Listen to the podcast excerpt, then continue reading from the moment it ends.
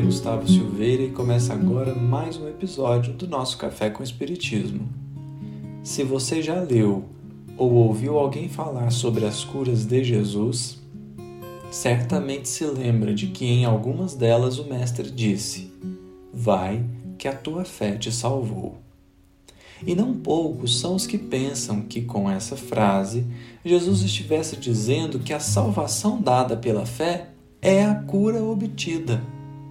Como a pessoa teve fé, então ela foi salva, isto é, curada.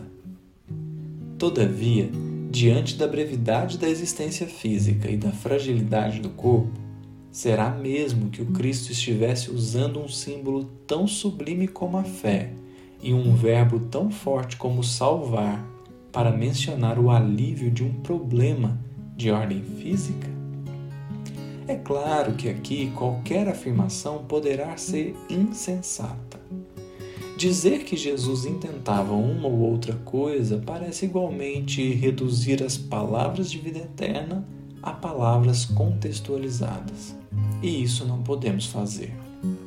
A questão é que, se em muitas curas essa fala de Jesus se segue logo após a cura, existe uma em que isso não acontece nos referimos a uma passagem que está em Lucas, capítulo 17, versículos de 11 a 19. Passagem que geralmente é intitulada como a cura dos dez leprosos. está dito assim: E aconteceu que, ao partir para Jerusalém, ele passava pelo meio da Samaria e da Galiléia. E, ao entrar em certa aldeia, vieram ao encontro dele dez varões leprosos que pararam à distância. Eles levantaram a voz, dizendo: Jesus, comandante, tem misericórdia de nós. Ao vê-los, disse-lhes: Ide e mostrai-vos aos sacerdotes. E sucedeu que, ao saírem, foram purificados. E um deles, vendo que estava curado, retornou glorificando a Deus em alta voz e prosternou-se aos pés dele, rendendo-lhe graças. Ele era samaritano. Em resposta, disse Jesus: Não foram purificados dez? Onde estão os nove? Não se encontrou ninguém que voltasse para dar glória a Deus, senão este estrangeiro? E disse-lhe: Levanta-te e vai, a tua fé te salvou. Essa é uma passagem extraordinária porque podemos perceber que a salvação dada pela fé é muito mais profunda do que a cura do corpo.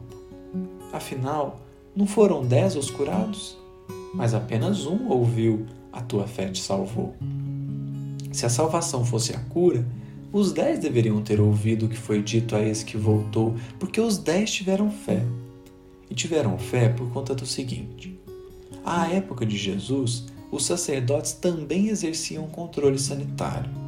Em determinados casos, quando a pessoa se curava de certa doença, ela precisava se apresentar aos sacerdotes para que fosse atestada a cura e a pessoa fosse liberada para o convívio social. Então, é muito interessante o versículo que diz: E sucedeu que, ao saírem, foram purificados. Eles pediram a cura. Então, Jesus manda eles irem se apresentar aos sacerdotes. Só que isso não faz sentido, porque eles ainda não haviam sido curados. Iriam se apresentar aos sacerdotes como? Ainda com a doença? Mas mais curioso ainda é que eles saem para se apresentarem, mesmo sem estarem curados. Aqui está a fé. De certa forma, eles confiaram em Jesus, mesmo sem possivelmente saber explicar o porquê. Eles saíram sem a cura, mas assim que saíram foram purificados. Portanto, todos tiveram fé. No entanto, apenas um teve a fé que salva, porque apenas um foi capaz de sentir gratidão, de perceber a graça que havia recebido de Deus e, principalmente, apenas um foi capaz de voltar-se para Jesus. Aí está a salvação. Porque essa é a fé que permite a continuidade da cura. Não basta ficar são, não basta receber o milagre, é preciso manter-se são. E isso naturalmente transcende a questão da integridade física. manter-se curado diz muito mais respeito ao espírito que ao corpo. É nesse sentido que Emmanuel escreve uma notável página no livro Vinha de Luz, capítulo 34, intitulado Não Basta Ver, em que ele irá comentar Lucas 18,43, que é um versículo que está inserido na passagem da cura do cego de Jericó, e está dito assim: E logo viu, e o foi seguindo, glorificando a Deus. E todo o povo, vendo isto, dava louvores a Deus leremos apenas alguns trechos que nos auxiliam no episódio de hoje, ressaltando a sublime atitude do ex-cego, que ao ser curado começa a seguir Jesus e a glorificar a Deus. Emmanuel diz assim: A maioria dos necessitados, porém, assume posição muito diversa. Quase todos os doentes reclamam a atuação do Cristo exigindo que a dádiva desça aos caprichos perniciosos que lhes são peculiares, sem qualquer esforço pela elevação de si mesmos à bênção do Mestre. Raros procuram o Cristo à luz meridiana, e, de quantos lhe recebem os dons, raríssimos são os que lhe seguem os passos no mundo.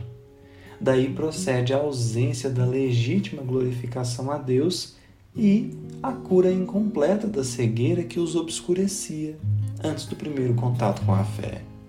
Aquele que recebe dádivas pode ser somente beneficiário. O que, porém, recebe o favor e agradece-o, vendo a luz e seguindo-a, será redimido. É óbvio que o mundo inteiro reclama visão com Cristo, mas não basta ver simplesmente. Os que se circunscrevem ao ato de enxergar podem ser bons narradores, excelentes estatísticos.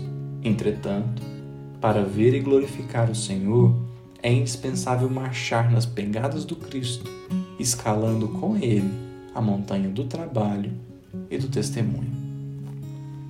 Essa é uma página muito importante porque nos faz perceber que ser beneficiário do Cristo qualquer um pode ser mas receber a graça e redimir-se é serviço dos que conseguem permanecer com Jesus, seguindo-lhe os passos.